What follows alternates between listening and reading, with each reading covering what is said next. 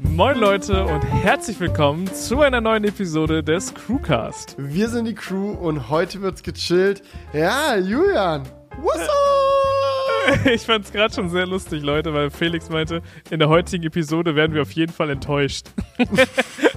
ja, ich, hab, ich gucke so auf die Themenliste und es ist einfach, heute wird ein richtiger Rant-Podcast. Heute lassen wir mal richtig die Sau raus, ohne Rücksicht auf irgendwas. So scheißegal, Firmen, die ihr Bestes tun, um irgendwie coole Produkte für die Kunden Nein, zu entwickeln. wir sind trotzdem scheißen enttäuscht. einfach komplett drauf.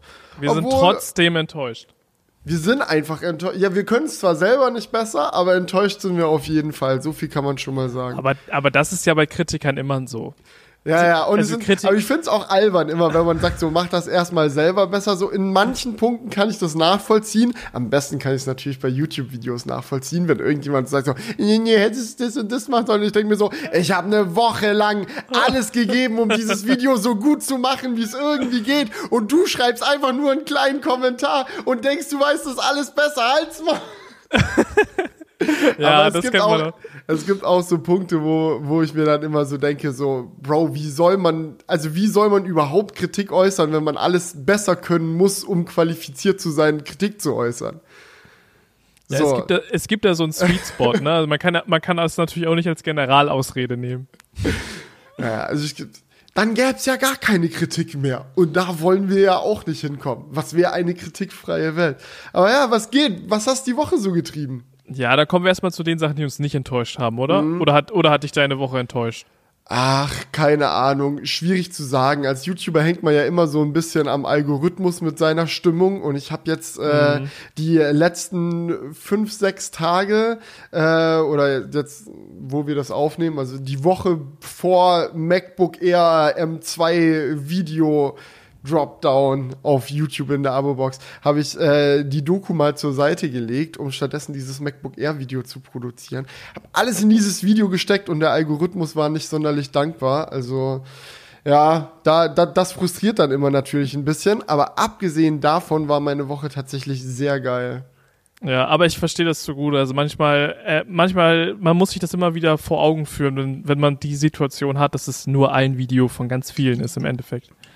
Wenn Ja, du ganz, da, ganz vielen, die aktuell bei mir erscheinen. ja, ja, aber wenn du jetzt mal langfristig Ja, guckst, am Ende des Jahres ist es ein Video von vielen und dann äh, ist es halt Auf so. jeden Fall. Und ich habe mich dann auch selber dabei erwischt, so, ich war so richtig so, scheiße, nur 40.000 Views bisher. Und ich so, warte, Moment mal, 40.000 Leute, das ist so scheiße viele Menschen und so viele Leute, denen das richtig gut gefallen hat, dieses Video. Und da denke ich mir so, ach, jetzt, sei mal, sei mal jetzt nicht so pissig, du, Sch- sei mal lieber Ja, dankbar für das, ja, was du hast. So, das ist leider auch die falsche Herangehensweise sonst.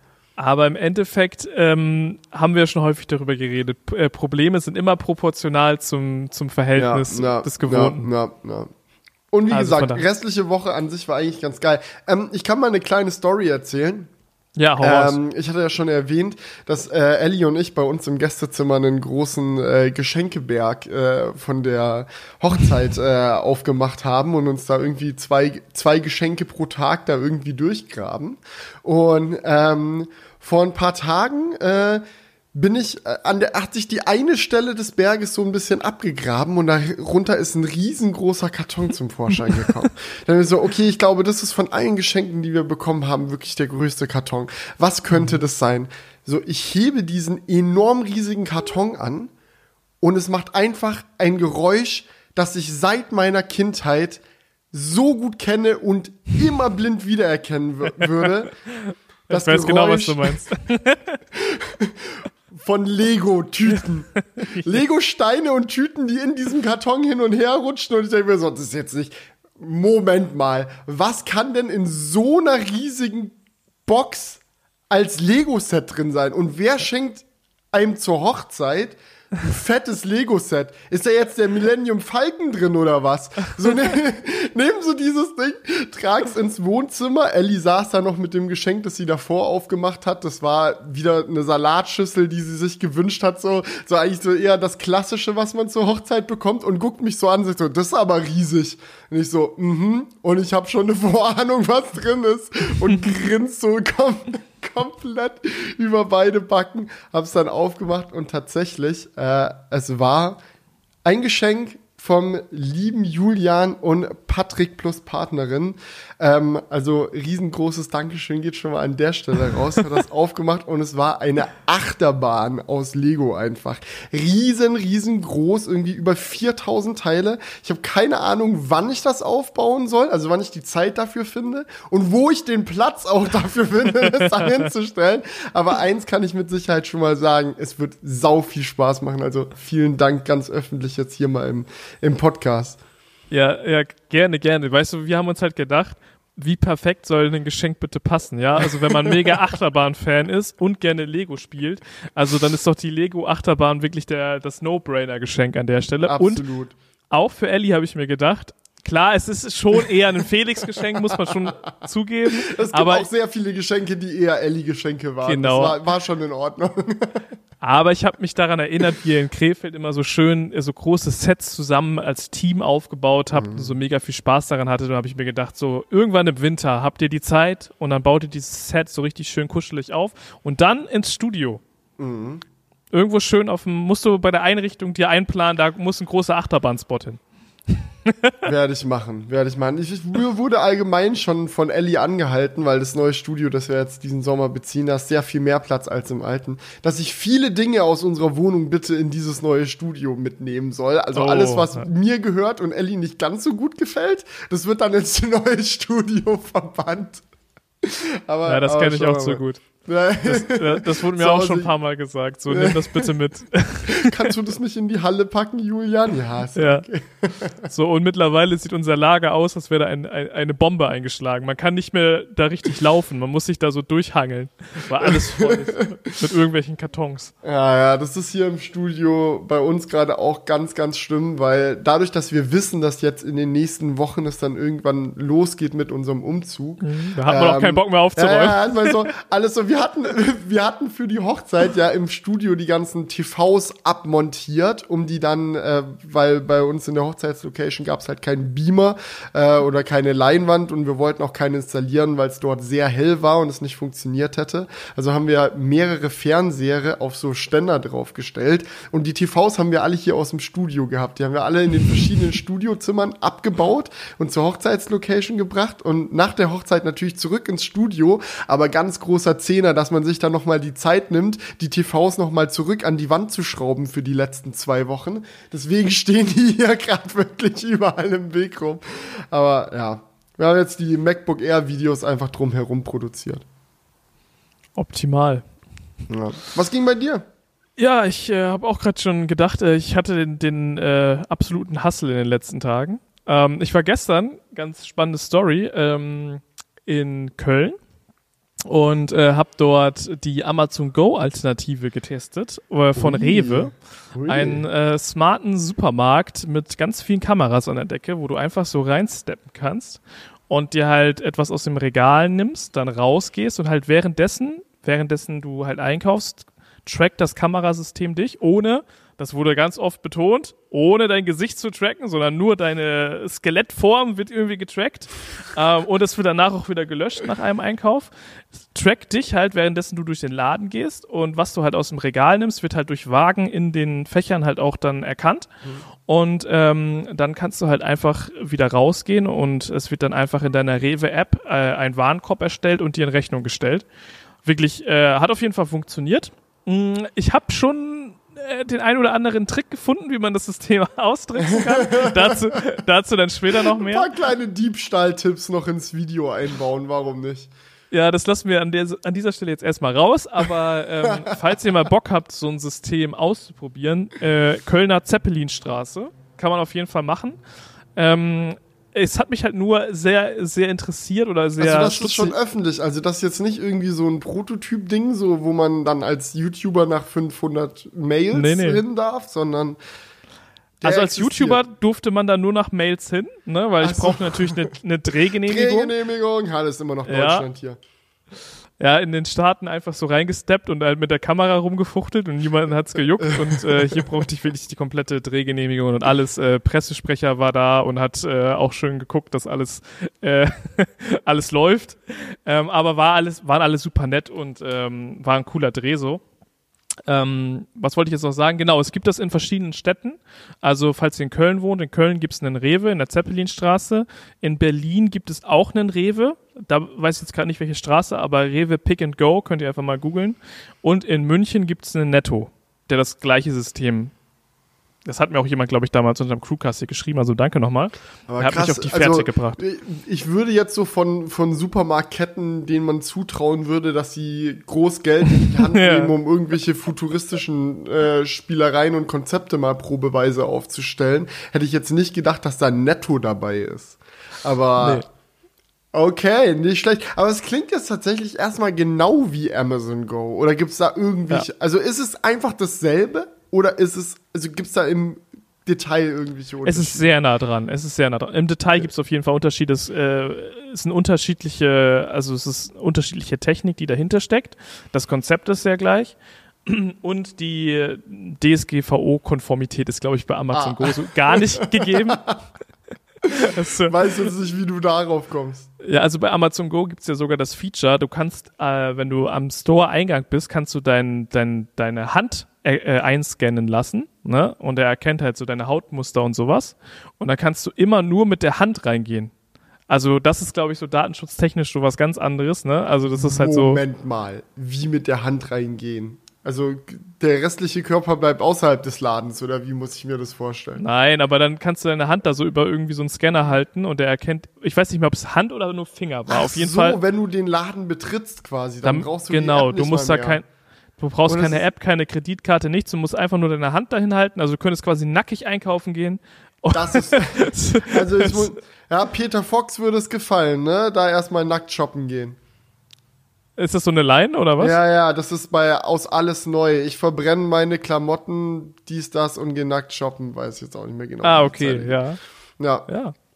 Genau, aber das, das äh, würde bei Amazon Go gehen und das geht bei Rewe nicht. ja, gut. Aber wer sich interessiert dafür und Amazon Go mal ausprobieren will, kommt auf jeden Fall dem sehr nah. Mhm. Vom, vom, vom Ding her so. Und ansonsten freut euch aufs Video von Julian in dem Making, ja. wird spannend. Ja, das wird so eine kleine Doku, äh, wo ich ganz viele verschiedene Konzepte für die Zukunft der Supermärkte durchanalysiere. Also das es. Klingt, das klingt echt mega geil, muss ich sagen. Ja, ich muss sagen, jetzt, also jetzt, bin, jetzt bin ich hyped. Schick, schick mal eine Version, sobald du eine hast. Ja, also. Ich gucke gerne Probe. Vielleicht schaffe ich es nächste Woche. Mal gucken. Ich bin jetzt auf jeden Fall dran. ja, aber das war so meine Woche und äh, ansonsten natürlich ein bisschen spazieren gegangen, ein bisschen Wetter genossen. War jetzt ja ganz entspannt die letzten Tage, aber jetzt soll es nochmal heiß werden nächste Woche. Also Leute, mhm. zieht euch nicht warm an, sondern zieht euch. Äh, und, mir, und mir ist jetzt schon heiß. Ich habe schon meine Socken ausgezogen, um noch so den letzten Temperaturvorteil hier irgendwie aus meinem Outfit rauszukriegen. Rein theoretisch, man sieht mich ja nur oben, könnte ich ja auch irgendwann an also die Hose gehen, ja. aber das heben wir uns für nächste Woche auf. Oder ich stelle noch einen Ventilator an, den wird man ja durch dank unserer tollen Mikrofone bestimmt nicht hören, oder? Mhm. Und ein Ventilator ist ja nur deinem Körper was vorgaukeln quasi. Das ist mir egal, ob das gegaukelt ist oder nicht. Ich freue mich. Ah aber es ist nicht vorgaukeln. Es ist überhaupt nicht vorgaukeln. Es ist aktive Kühlung. Es ist genau das, was dem MacBook Air im Zweifelsfall fehlt. Oh, jetzt kommen wir zu den Enttäuschungen. ja, aber ich muss sagen, also ähm, MacBook Air, ne? M2 MacBook Air ist ja jetzt da. Wie gesagt, die ganze letzte Woche habe ich mich mit keinem Thema mehr beschäftigt als mit diesem MacBook Air. Und äh, ich muss sagen, es gibt so manche Leute, die sich da sehr drüber aufgeregt haben, so nach dem Motto, oh, M2 wird viel zu heiß. Und im, im Vergleich zum M2 MacBook Pro mit Lüfter sieht man mal wieder, dass dieses Gerät eigentlich einen Lüfter braucht, obwohl es gar keinen Lüfter bekommt. Und da muss ich ganz ehrlich sagen, den Kritikpunkt sehe ich jetzt nicht so sehr. Ein MacBook Air ist, da gehört es für mich zum Konzept dazu, dass es keinen Lüfter hat, so dass es ein leichtes, portables Gerät mit trotzdem viel Leistung, klar, aber primär halt mit dem Fokus auf die Portabilität halt einfach ist, wenn du die Leistung, wenn es dich wirklich nervt, dass du nach einer Viertelstunde Dauerlast 10% deiner Leistung verlierst, 15% deiner Leistung verlierst, dann ist das MacBook Air für dich eh das falsche Gerät. Dann kauf dir ein MacBook Pro und nicht das 13 Zoll, sondern am besten nicht, ne? gleich das 14er. so, weil dann bist du einfach der falsche Kunde für dieses Gerät. So, aber es gab auch ein paar andere Sachen, so, und da wollte ich mich einfach mal jetzt hier im Podcast auskotzen, ne? weil es ist alles sehr, sehr nuanced, sag ich mal. Ähm, diese ganzen Themen da wo, wo man manchmal ein bisschen weiter ausholen muss, um das genauer zu erklären. Aber okay. trotzdem auch, also ich habe, es, es gibt zwei Dinge, die mich sehr abfacken. So viele mhm. Dinge, die mir gut gefallen, ne? aber auch zwei Dinge, die mich sehr abfacken. Und ich glaube, ja, jetzt raus bei, damit. bei mir hittet es besonders stark, weil es zwei Aspekte sind, an denen ich gemerkt habe, okay, weird. Apple hat scheint gerade so ein bisschen den Fokus zu verlieren, was ihre eigentliche Firmenphilosophie angeht. Weil Apple ist für mich so eine Firma, die schon immer, das vielen gefällt es nicht, aber ich mag sie dafür, haben schon immer Entscheidungen für den Kunden getroffen. Sie sagen, wir bauen ein Ent Produkt, wir entwickeln ein Produkt, das so perfekt ist, wie wir uns ein perfektes Produkt vorstellen und dir als Kunde passt es dann entweder oder dir passt es halt nicht. Aber wir wetten darauf, dass es den allermeisten passen wird, weil wir wissen, was das Beste für den Kunden ist. Und jetzt beim M2 MacBook Air, oh, weiß nicht, Julia, Netzwerksituation. Hast du da, da den kompletten Überblick? Netzwerksituation. Äh, Netzteil, nicht Werk, sorry. Netzteil. Nee, also ich muss, ich muss sagen, äh, da lasse ich mich gern von dir aufklären. Es gibt neue Farben. Yay! Für die Netzteile, ja, aber das hat nur was mit den Kabeln zu tun. Also ähm, die Kabel sind farblich gematcht zum MacBook Air, aber das Netzteil ist ja nicht das Kabel, sondern quasi das Ding, das äh, dann in die Steckdose gesteckt wird und dann durch das Kabel hinweg den Rechner mit Strom versorgt. Und beim MacBook Air gibt es drei verschiedene Netzteile beim neuen jetzt. Es gibt mhm. einen 30 Watt Charger mit einem USB-C-Port. Der ist Standard, wenn du das Baseline MacBook Air kaufst. Optional kannst du aber für 20 Euro extra einen 35 Watt Netzteil mit zwei USB-Ports kaufen. Oder, also nicht einzeln, also im Laden kostet, glaube ich, 70 Euro oder so, aber du kannst halt beim Konfigurieren sagen, ich zahle 20 extra und bekomme dafür. Und dann gibt es noch das Schnellladegerät. Genau, oder, oder, das Schnellladegerät, ja. genau. Mit, das kostet auch 20 Euro Aufpreis beim Konfigurieren ähm, und das kann dann halt dein MacBook schnell laden. Wenn du ein teureres MacBook Air kaufst, also Konfiguration mit 512 Gigabyte, dann gibt es das 30 Watt gar nicht sondern nur das 35 Watt mit zwei Ports oder das Schnellladegerät. Aber auch da musst du aussuchen, welches du haben willst. Und alleine daran, wie lange ich gerade erklären musste, wie die Situation ist, merkt man schon, dass da irgendwas überhaupt nicht stimmen kann. Also, wieso gibt es drei verschiedene Netzteile? Und wieso muss ich auch noch drauf achten, welchen welche Speichergröße die SSD in meinem MacBook hat, um zu wissen, welches Netzteil ich wo wie bekomme. Das ist ein 1500 Euro Notebook. Sollte da nicht einfach das beste Netzteil beiliegen, fertig aus? So, das ist die Frage, die ich mir da irgendwie gestellt habe. Vor allem, weil für mich auch sehr deutlich klar wurde in meinen Tests, welches Netzteil das Beste ist. Und zwar das Schnellladenetzteil. Das ist doppelt so schnell wie der 35 Watt Charger also eigentlich in jeder Situation besser. Du, dieser 35 Watt Charger, klar, hat den zweiten Port, aber du kannst, wenn du was zweites aufladen willst, ja auch den USB-C-Port am MacBook nutzen, genau. Also ja. eigentlich ist es, klingt nett, aber ist eigentlich bescheuert. Das heißt, eigentlich sollte jeder den Schnelllader bekommen. Aber wenn du das Baseline holst, musst du halt 20 Euro extra. Das ist 1500 Euro Notebook. Jetzt nerv doch nicht mit 20 Euro Aufpreis. Das ist doch nicht dein Ernst, wirklich. So, aber wenn du das teurere kaufst, dann musst du es mhm. halt auch noch aktiv auswählen. Und es ah. hat mich so genervt. Am Anfang dachte ich so, ja, mein Gott, ich sag dann halt einfach im Video, Leute, wählt euch das aus und das ist es. Aber mhm. das Problem ist, solche MacBooks werden ja nicht immer online konfiguriert. Also manche Leute, klar, gehen auf apple.com, konfigurieren sich ihr MacBook, wie sie wollen und bestellen es so. Aber die allermeisten Menschen kaufen ihr MacBook dann, nachdem sie irgendwie Preisvergleich online geguckt haben, bei irgendeinem Online-Shop oder bei Amazon oder im Mediamarkt, wenn es im Angebot ist oder bla bla bla. So, oder auch im Apple Store selbst. Und dort stehen halt die vorkonfigurierten MacBooks mit dem Netzteil, das halt Standard ist und nicht mit dem optionalen, das aber keinen Aufpreis kostet, zumindest wenn du die 512 Gigabyte Variante hast. Und es war einfach, ich habe mir das angedacht, mir so muss ich jetzt echt in mein Video so einen 3-Minuten-Part einbauen, wo ich erkläre, welches Netzteil das Beste ist. Das ist doch nicht Apple. Ja, also in meinem Rant gleich zum Nothing Phone ist auch sowas ähnliches.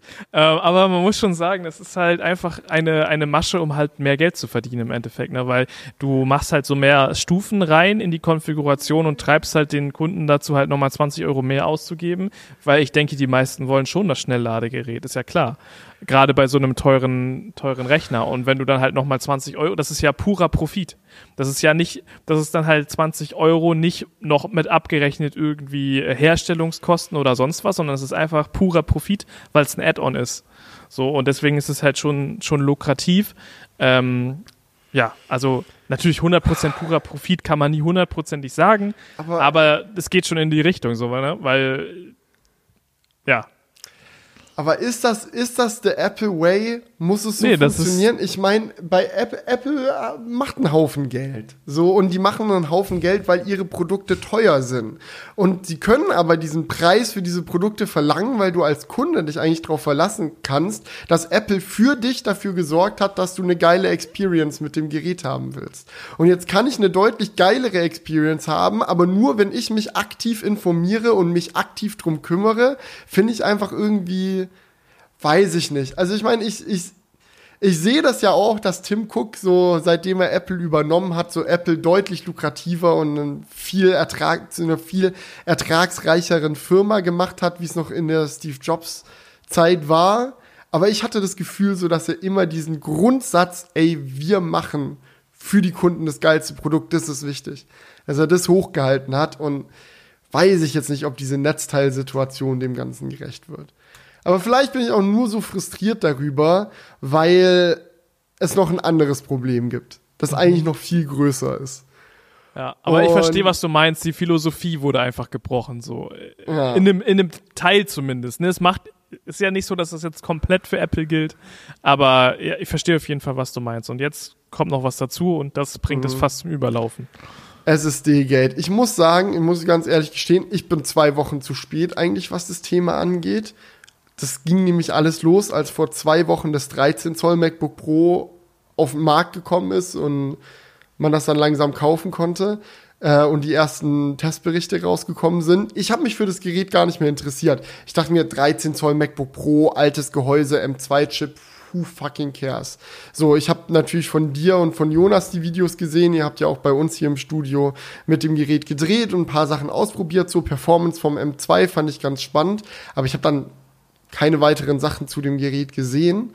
Hätte ich aber vielleicht mal besser machen sollen, weil dadurch habe ich halt diesen, äh, diese ganze SSD-Gate-Geschichte komplett verpennt und dann jetzt erst davon mitbekommen. Aber es wundert mich, dass es überhaupt möglich war, das zu, zu verpennen, weil in meinen Augen ist es der größte Fuck-up, den Apple gemacht hat, seitdem ich Apple verfolge.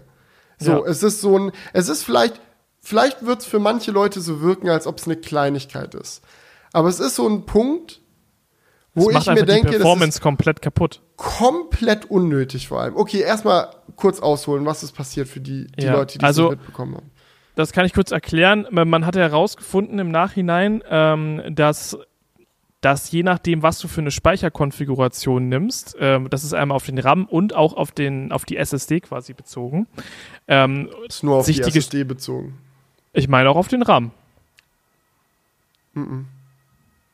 Das ist, nur, das ist nur eine Frage der SSD-Größe. Aber okay, egal. Dann, dann sagen wir erstmal nur SSD. Ich, ich check das nochmal gleich. Ähm, aber ja, dann sagen wir auf die SSD, je nachdem, wie groß du die SSD äh, auswählst in deiner Konfiguration, desto schneller ist dein Gerät. Und das mhm. kann halt eigentlich nicht sein. Oder desto sehr, weniger schnell ist es. Sehr vereinfacht ausgedrückt. Also, ja. Ähm, auf der Platine, sowohl von allen M1-Computern als auch jetzt von den neuen M2-Computern, sind zwei Slots quasi, auf die SSD-Speicherchips draufgelötet werden können. Apple verlötet ja die SSDs alle so, du kannst jetzt da nicht irgendwie so eine SATA-SSD reinstecken oder so eine M2-SSD. Das ist ja bei Apple Notebooks nicht. Das wird alles direkt auf die Platine gelötet. Und dafür gibt's ja. halt zwei Spots auf dem Board, die dafür da sind.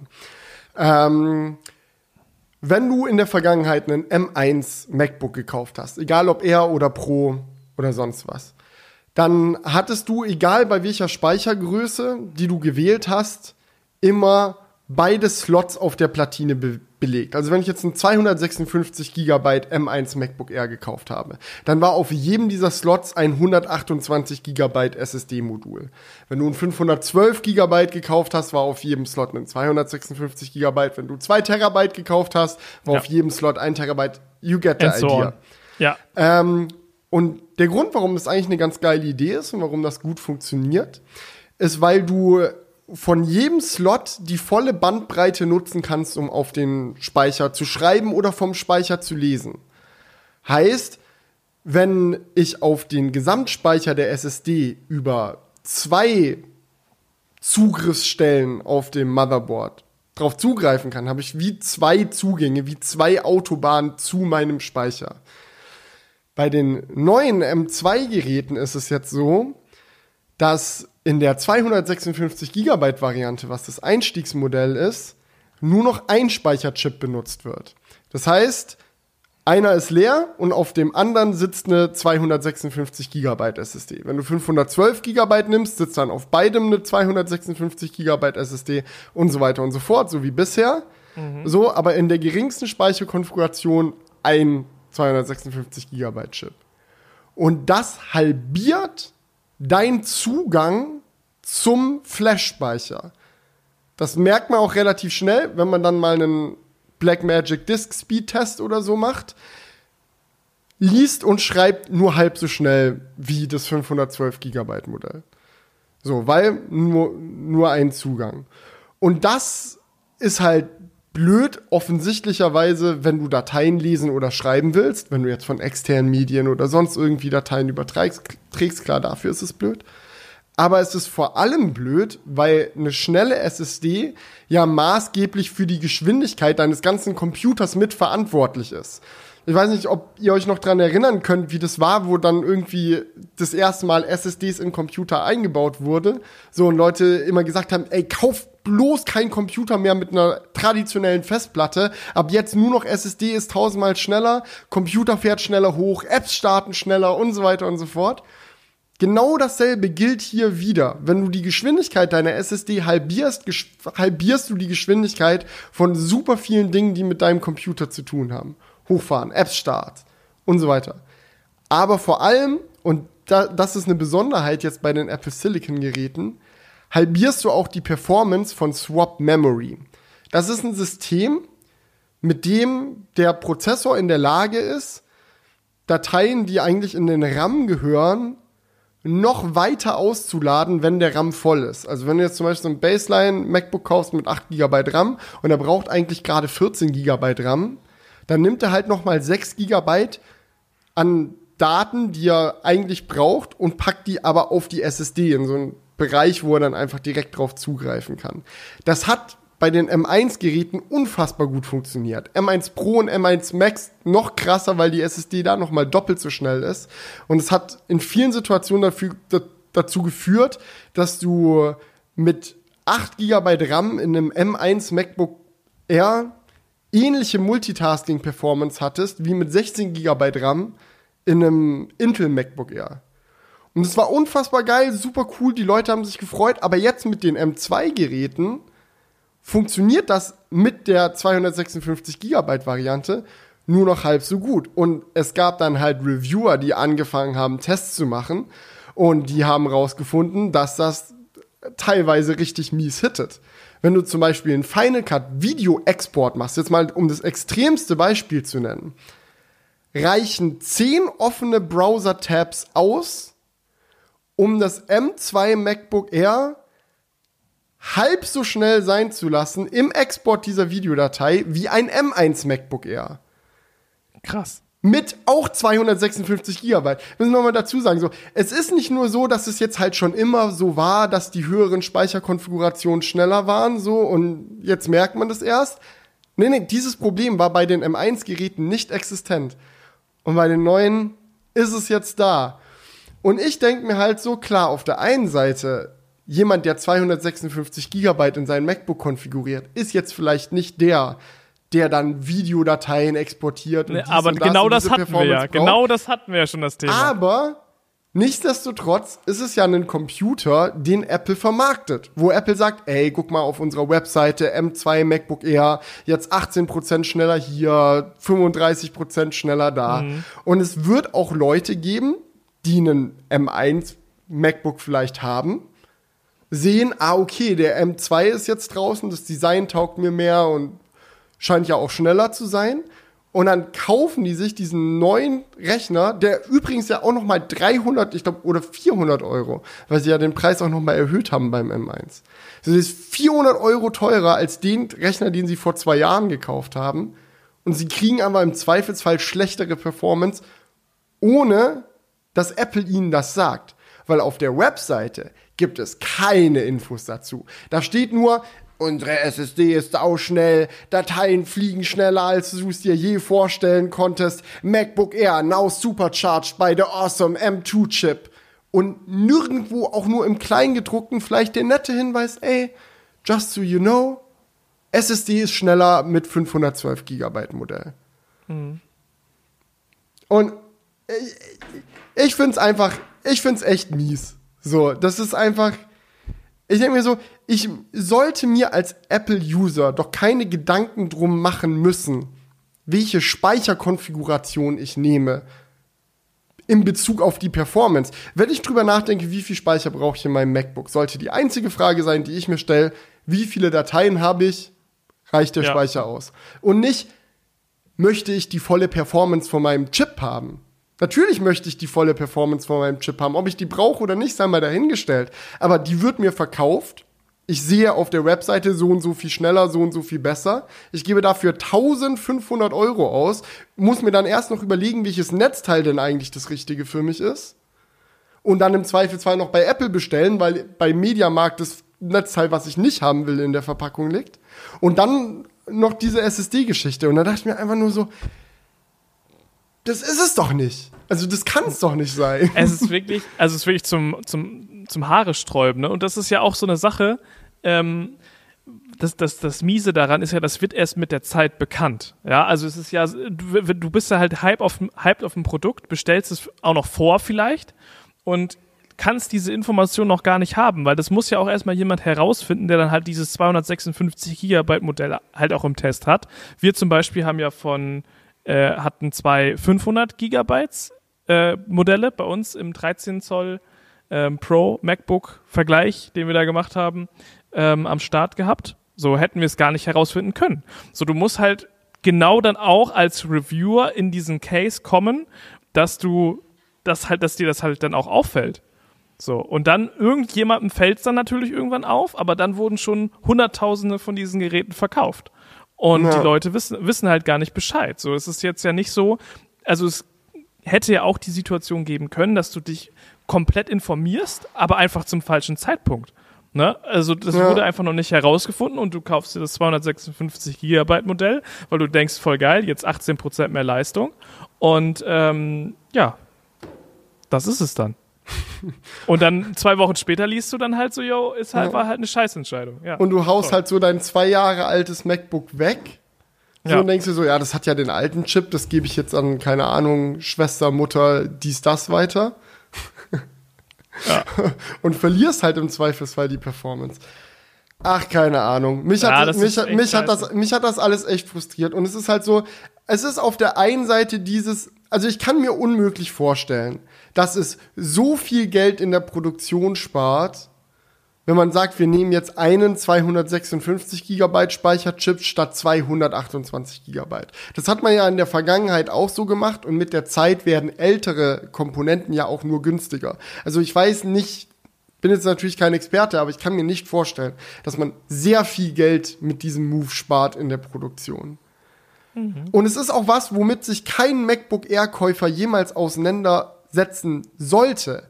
Als MacBook, du musst nur, eigentlich solltest du nur die Zahl auf der Verpackung lesen, so und so viel Speicher ist es, und das sollte dann alles sein, was du wissen musst. Aber dass es jetzt bei diesem neuen, teureren MacBook Air, das am Preis angehoben wurde, etwas so verschlechtert wurde im Vergleich zum Vorgänger, dass du ein halbes Elektronik- und Informatikstudium brauchst, um zu verstehen, warum und in welcher Situation das überhaupt Auswirkungen hat. Weil es ist ja nicht so, als ob das M2 MacBook Air mit 256 GB Speicher immer in jeder Situation langsamer ist als ein M1 MacBook Air mit 256 GB Speicher. Quatsch, es gibt auch Szenarien, da ist er schneller durch den neuen Chip aber nicht immer. Und dann auch die Frage, wie viel von dem RAM belegst du gerade? Reizt du die 8 GB schon aus? Ist der Swap Memory überhaupt aktiv oder nicht? So, wie groß sind eigentlich die Programme, die du startest? Lauter solche Fragen, die dann irgendwie da auf einmal eine Rolle spielen und die sollten keine Rolle spielen. Und das finde ich halt so frustrierend daran. So, keine Ahnung. Keine Ahnung. Ich, ich denke, final kann man sagen, das M2 MacBook Air ist wahrscheinlich auch mit 256 GB immer noch ein Computer, der viele seiner Käufer begeistern wird, weil er ist leise, der Akku hält ewig, Display ist toll, macOS macht Spaß und so. Aber du kriegst halt sehr viel weniger als bei dem Modell, das für 200 Euro Aufpreis deinen Speicher verdoppelt und dir nochmal zwei GPU-Kerne gibt. Und bisher habe ich, wir hatten ja auch im Crewcast hier immer die Diskussion, wie, wie sieht's aus mit dem Preis? Macht es überhaupt Sinn, ein MacBook Air zu kaufen? Und du meintest immer, ja, der Sprung zum 14 Zoll MacBook Pro ist so nah. So, und ich habe dann immer gesagt, so, ja, aber es ist immer noch, immer noch ein großer Sprung. Es ist immer noch viel Geld, was du nochmal on top zahlen musst, um dahin zu kommen. Aber wenn man jetzt als Fazit aus dieser ganzen SSD-Gate-Geschichte zieht, dass man das 256 Gigabyte Modell sowieso nicht kaufen sollte, dann muss man ja quasi das 512 Gigabyte Modell nehmen und dann ist man halt wirklich schon super nah am 14 Zoll MacBook Pro. Und ja. dann stellt sich tatsächlich auch mir endlich die Frage, wo passt da das MacBook Air überhaupt ins Lineup dann noch rein? So, weil klar, es ist leichter und dünner und es gibt sicherlich die Leute, für die leicht und dünn alles ist, was zählt. Aber wenn man schon so weit gegangen ist, dann ist doch dann wirklich irgendwann der Punkt erreicht, wo man sagt, komm, die 120 Hertz noch, komm, Mini-LED noch, komm, die extra Performance noch, kommen die besseren Lautsprecher noch. Ach, rein da. Du, es ist einfach, es ist einfach so, wenn du wirklich den Formfaktor außer Acht lässt, ist es halt ein schlechter Deal. Ja. Wenn du den Formfaktor mit reinnimmst und das ein wichtiger Punkt ist, dann okay, kann man sich das auf jeden Fall überlegen. Aber ansonsten bleibt da ja nicht viel übrig. Also das, das haben wir ja schon die ganze Zeit gesagt. Das 14 Zoller, also ist meiner Meinung nach der bessere Deal. Ist nur die Frage, wie lange das noch so bleibt, weil ich könnte mhm. mir halt vorstellen, dass das noch korrigiert wird, weil vielleicht macht Apple das auch gerade, weil sie sowieso nicht so viel liefern können. Also das könnte ja auch sein, dass die einfach Lieferengpässe haben äh, und sie sagen, okay, wir können eh nicht so viele MacBooks verkaufen, dann machen wir sie jetzt halt teurer. So den äh, Tesla Way quasi. Genau, und vielleicht ist das bei dem M1-Prozessor noch nicht so, weil sie die, äh, das Lager noch voll haben, ich weiß es nicht. Aber also eigentlich müsste dann das 14 Zoller de der Logik nach auch noch teurer werden. Ja, na, also ich glaube, dass es so oder so teurer wird mit der Vorstellung vom M2 Pro und M2 Max dann. Alleine Inflationsanpassung wird reinkicken und dann heben sie nach und nach ihr ganzes Setup im Preis hoch. Und ich glaube, ja. sie können sich auch erlauben. Also die M1-Generation der Geräte hatte so eine gute Preis-Leistung, man war es fast gar nicht gewöhnt von Apple. Also die ganze ja, Review so. Ich glaube es nicht, dass ich das sage, Leute, aber mein Fazit zum M1 MacBook Air ist, das ist der Laptop mit der besten Preis-Leistung jemals und er ist von Apple. What the fuck? So, so ja. wie oft hat man das in Videos gehört? Und ich glaube, ja, damit ist dann gesagt. jetzt halt langsam immer mehr und mehr, mehr Schluss irgendwie. Obwohl, keine Ahnung, ich würde halt trotzdem tausendmal lieber einen Rechner mit Apple Silicon kaufen als irgendeinen mit Intel oder AMD-Prozessor, der mir dann den Schoß weggrillt und nach zwei Stunden ausgeht, weil Akku leer ist. Aber, ach, keine Ahnung. Äh, ich bin frustriert. So ein schöner Computer und dann so eine Kacke. ja, wollen wir direkt mit dem Rant weitermachen? Ja, jetzt darfst du ranten. Ich Oder wollen wir, wollen wir noch ein Thema dazwischen schieben? Nein, nein, hau raus. Mich interessiert's auch. Was, weil ich, ich hab, muss sagen, also jetzt klei kleiner, kleiner, kleine Ansage kann man ja schon mal raushauen. Es geht jetzt gleich ums Nothing Phone. Mhm. Und ich habe mich mit dem Gerät jetzt in den letzten Wochen nicht mehr ganz so viel auseinandergesetzt, weil ich all in in diesem MacBook-Thema war. Von daher, ich bin gespannt. Ja. Du, es ist auch eigentlich gar, also es ist eigentlich nichts wirklich am Gerät selbst, was mich mega abfuckt. So, was ich ganz interessant fand, es gab jetzt die ersten Videos, wo das Ding auseinandergebaut wurde. Und da sieht man halt so ein bisschen, wie sie die Rückseite gemacht haben. Das ist so eine, so eine Mischung aus, yo, wir haben es halt schon verschönert, aber es sind schon noch Teile, aber es sind auch einige Plastikbestandteile, die nur so zur Show quasi da sind. Ähm, das fand ich ganz interessant, kann man mal nach, äh, nach äh, googeln auf YouTube. Mhm.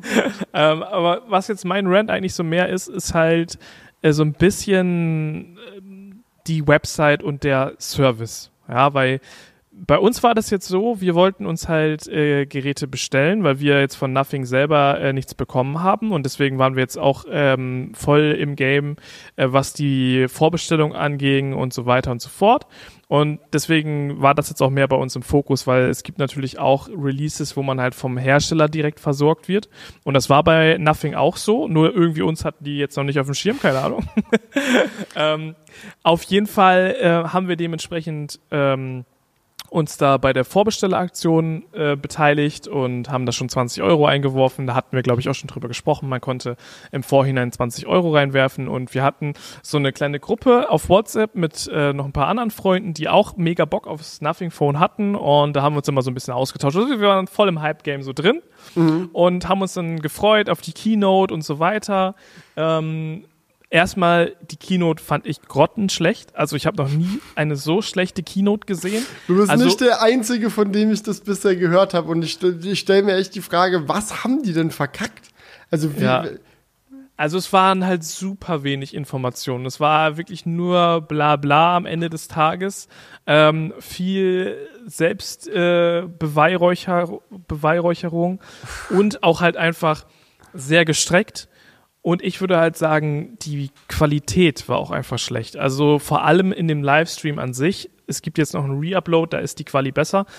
Aber in dem Livestream an sich hat halt der Ton die ganze Zeit gerauscht und die Übertragung war schlecht. Und man denkt sich so, Leute, das ist, also was ist das jetzt gerade für ein wo haben großer die Lounge? das denn übertragen? auf YouTube, ich meine auf YouTube haben die es übertragen. Das, also, wenn man auf YouTube live ist, muss man sich ja auch nicht mal selbst um die Server und so kü- Also, das ist ja einfach dann. Solange du eine halbwegs vernünftige Internetverbindung hast, kannst du doch an so viele Leute in guter Quali streamen, wie du Mhm. möchtest auf YouTube. Weiß ich jetzt gerade nicht 100% wo es Oder? gestreamt wurde, weil ich den Stream nicht gesehen habe. Ich habe das äh, nur bei uns in der Gruppe verfolgt, wie Mhm. Leute die ganze Zeit so abgerantet sind. Ich habe dann den, die Aufzeichnung gesehen, die war äh, etwas besser von der Quali, aber trotzdem sehr langgezogen halt einfach. Und das ist halt etwas, okay, kann man noch verzeihen, so mein Gott, dann ist es halt so. Aber das war erstmal so ein Punkt, so man hat jetzt gedacht, da kommen jetzt echt noch ein paar interessante Infos und es war relativ bedeckt alles. So, und dann konnte man aber ja bestellen. Und ähm, wir, also zum Beispiel Patrick hat sich dann ein Nothing Phone bestellt und man hat ja vorher eben diese Aktion gemacht mit, man zahlt 20 Euro ein, um dann einer der Ersten sein zu können, äh, um die Community zu unterstützen. So, ne? Das ist ja so das Wording die ganze Zeit gewesen. Wir sind die Underdogs, eine Community und so weiter. Und ähm, ja, er bestellt halt das Gerät und merkt dann halt am Ende des, also nachdem er es bestellt hat, ich habe ja den ganz regulären Preis bezahlt. Wo sind denn meine 20 Euro hin? So, und dann gab es anscheinend ähm, noch einen extra Button, der so nicht auf den ersten Blick ersichtlich war, wo man dann nochmal einen Gutscheincode wirklich eingeben musste. Das heißt, es hat bei Nothing nicht gereicht, dass du halt einfach mit dem gleichen Account, mit dem du dich vorregistriert hast und diese 20 Euro bezahlt hast, ähm, den Oh no. sondern du musstest halt dann noch extra dann diesen Code eingeben und ähm, das ist halt eigentlich auch echt uncool so, ne? Also man merkt so und da geht gleich meine ganze, mein ganzer Rant geht in diese Richtung, dass Nothing halt es super untransparent gemacht hat ähm, und auch äh, an vielen Stellen halt einfach die Kunden so ein bisschen abcashen will.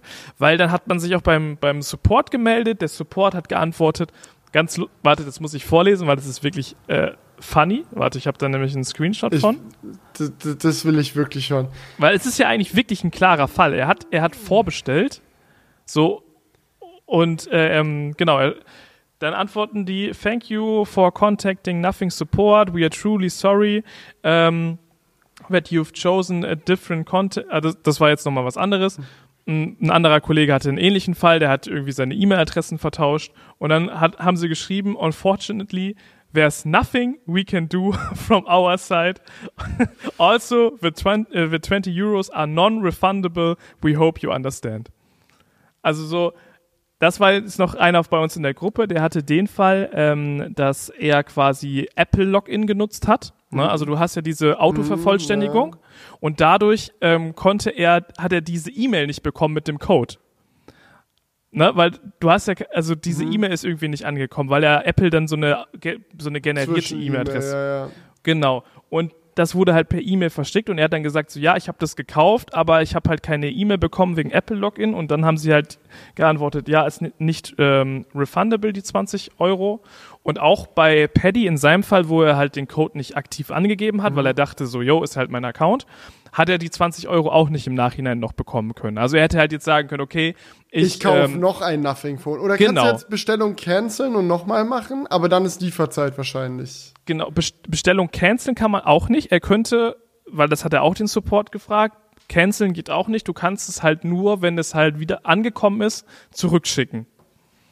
So, und dann dein Widerrufsrecht nutzen. Ne? Und das ist halt wirklich super ungeil gemacht. und das so. ist dann der Moment, so willst du dir den Stress für 20 Euro geben. Genau. Dann nochmal verpacken, nochmal ein Label drauf, dann nochmal zur Post bringen und Genau, boah, ja.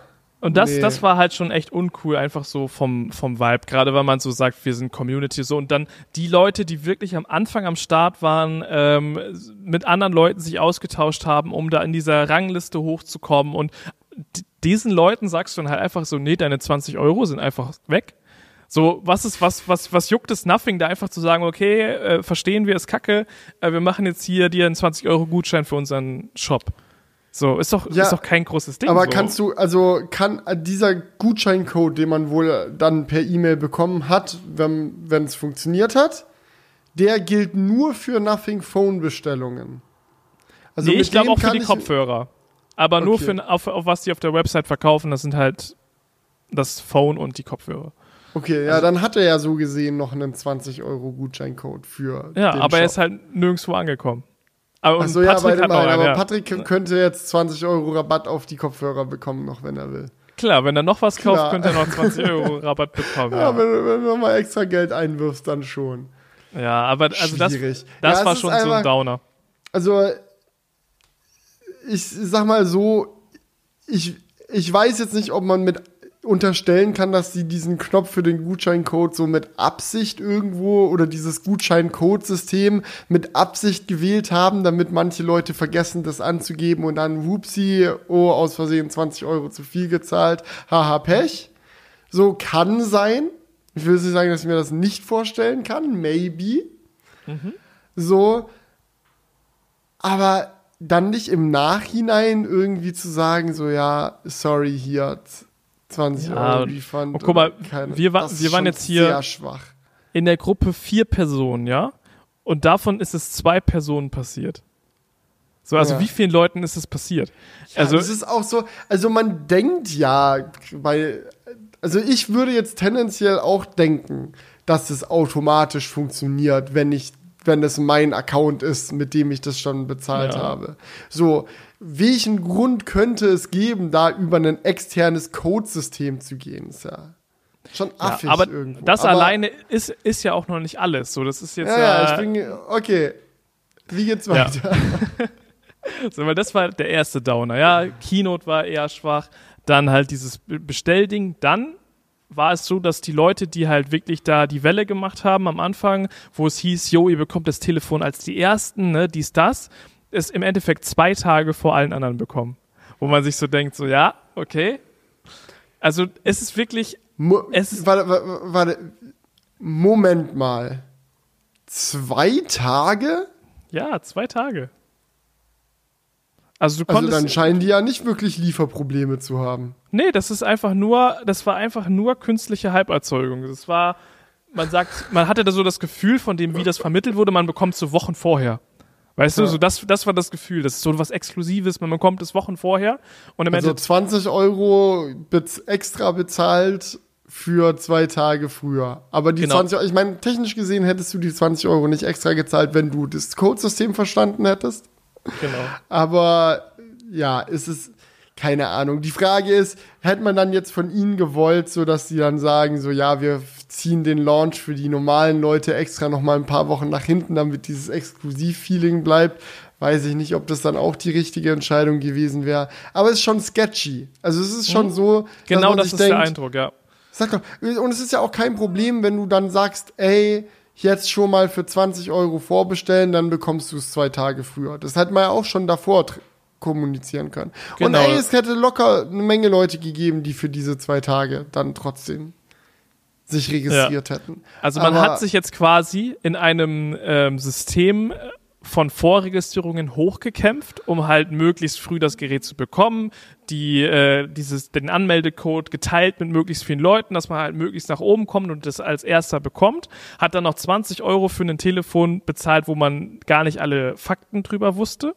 Und dann hat man noch verkackt, den Code anzugeben, hat dann das Gerät zwei Tage vor den anderen bekommen. Und jetzt geht's noch weiter. so, warte, da muss ich jetzt mal in meine Notiz reingucken, damit ich ja Es nicht wird, falsch es wird echt immer deprimierender.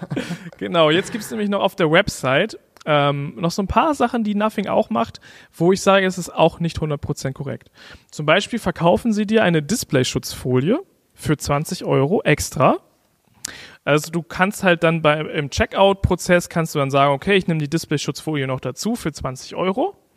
Und dann wird aber klar, dass auf jedem Telefon, egal ob du das kaufst oder nicht, eine Displayschutzfolie drauf ist. Also das, Das ist halt ist auch eine Ersatzdisplayschutzfolie für Genau. wenn deine erste dann, dann zerkratzt. Ja. Und, und, aber das wird halt, das ist halt, wird halt nirgendwo gesagt. Das ist halt einfach nur so, im Lieferumfang steht das im Kleingedruckten so, yo, da ist eine Displayschutzfolie drauf. Aber ist es der denn dieselbe Displayschutzfolie? Also ist Also- das so, weil man, man hat es ja häufig, also ich kann mich dran erinnern, so Samsung Galaxies zum Beispiel werden oft mit Kunststoff-Displayschutzfolien ausgeliefert, die relativ dünn sind, die dann da einfach so drauf und passt. So, und es ist geil für den Anfang, aber wenn du eine gescheite Displayschutzfolie haben willst, solltest du dir eigentlich noch mal eine aus Panzerglas oder dies, das oder wie auch immer noch organisieren. Ist das bei Nothing Das- so, dass Ja, das kann man, das kann ich dir jetzt nicht sagen, weil ich diese beiden Displayschutzfolien nicht hier vor mir liegen habe. Man hat es aber zum Beispiel, wen das interessiert, der kann mal beim Technik-VT im Unboxing vorbeischauen. Und der sagte halt, es ist halt, also es ist au- augenscheinlich das Gleiche. Ähm, ich weiß jetzt nicht, wie genau er das geprüft hat, was es jetzt für ein Material ist. Ne? Aber er hat zum Beispiel dann halt ein ähm, Nothing Phone bekommen mit vorinstallierter Folie und dann war halt noch eine extra Folie dabei. So. Und ich finde halt, es Nothing suggeriert dir halt einfach falsche Dinge. Die suggerieren dir, du kaufst eine Displayschutzfolie dazu, damit du überhaupt eine hast. Aber faktisch ist auf jedem Gerät eine drauf. Das ist halt nochmal 20 Euro einfach abcashen. So, ja, und dann, also dann, man, man könnte ja sagen, so Additional Screen Protect Protector oder irgendwie so ein Wording finden, aus dem hervorgeht, dass es dann so. Genau. So, und das ist halt einfach ja. dann, das ist echt uncool, muss ich sagen. Und es gibt dann halt auch ein paar Wordings so auf der Website, die einfach offensichtlich misleading sind. Zum Beispiel zur Kamera. Ich habe hier ein Beispiel rausgesucht. Ähm, da geht es um den Videomodus und die Auflösung. Kreativität leicht gemacht. Kristallklar mit 4K, fließende Bewegung mit 60 FPS. Live HDR, bla bla bla.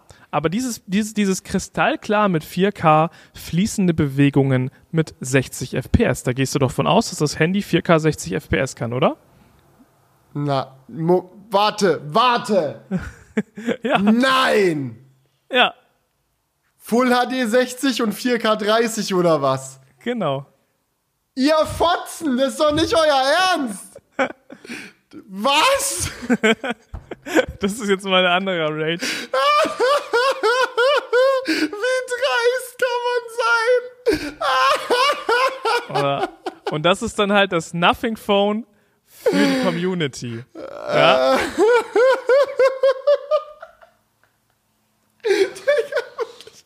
einfach, einfach keine Ehre whatsoever. Einfach so, ah, scheiß drauf. Oder was ist, was ist das für ein Oh Mann, Untermenschen-Move? Das Ganz ist, es, das ist es echt gar nicht. Das ist es wirklich überhaupt nicht. Ja. Und es, sind, es, Ah. ist, es ist halt so formuliert, dass es wahrscheinlich juristisch richtig ist, weil es sind zwei Sätze. Kristallklar mit 4K, Punkt. Und dann fließende Bewegung mit 60 FPS, Punkt. Also es sind zwei getrennte Sätze. Aber es suggeriert halt komplett 4K mit 60 FPS. Digga, das ist ja, das ist es ja echt gar nicht. Oh mein Also, Gott. also das, Also das ist. Und das ist auch so ein Punkt, wirklich.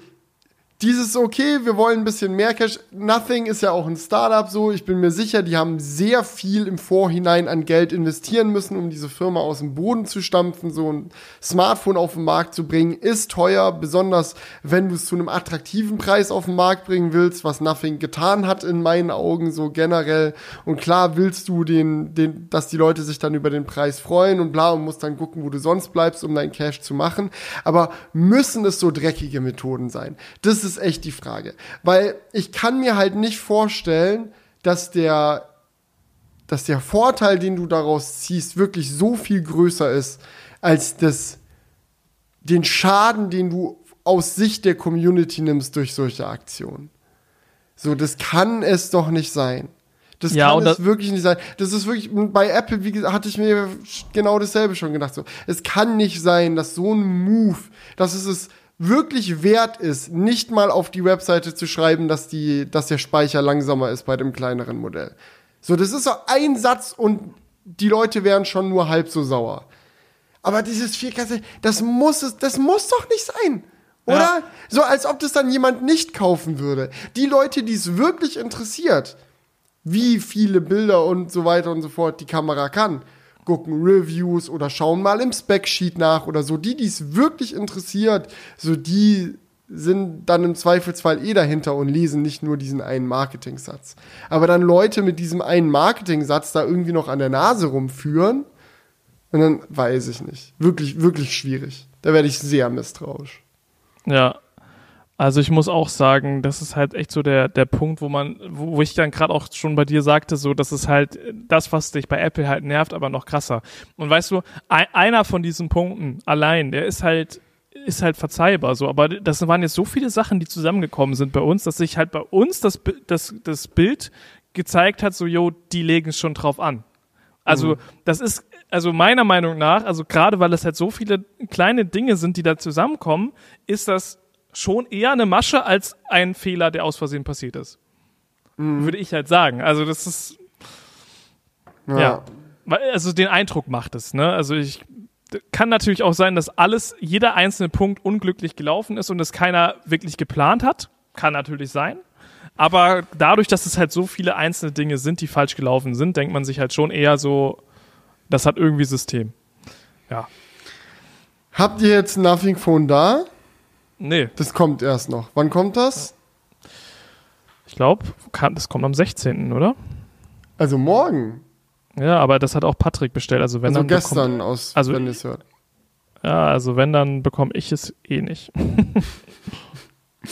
Ja, ich bin mal gespannt. Ich habe immer noch nicht, noch nicht äh, Nothing Phone in echt gesehen, sonst irgendwo. Ich freue freu mich aber sehr drauf. Ich finde das Design super cool. Und ich glaube auch, weil ja auch viele drüber diskutiert haben, wir hatten ja im Crewcast selber noch gemeint, so, ja, ja, Prozessor wird wahrscheinlich High-End, ne? Aber war ja dann doch nicht. Also sie haben ja einen Mittelklasse-Prozessor eingebaut. Ich kann mir vorstellen, dass es trotzdem die richtige Entscheidung für das Gerät und für den Preis und für die Zielgruppe ist.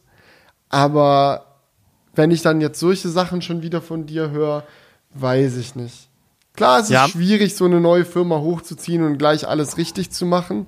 Aber das, wie du schon meintest, so in dieser Gesamtheit wirkt es weniger wie ein Fehler, der halt aus Versehen passiert ist und wirklich mehr wie eine Masche. Und dann weiß Ja. ich halt Ich nicht, ob das, das ist. Das ist auch der Grund, so, warum dann auch so viele von, von Finn Kliman enttäuscht waren.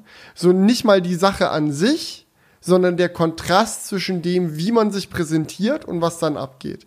Weil Nothing ja wirklich häufig erwähnt hat und es ist so, ja, ja, wir sind community-based. So, wir sind das, was OnePlus Ja. dann nicht mehr war. Wir kriegen das wieder hin. Wir bauen das mit euch, für euch und bla bla.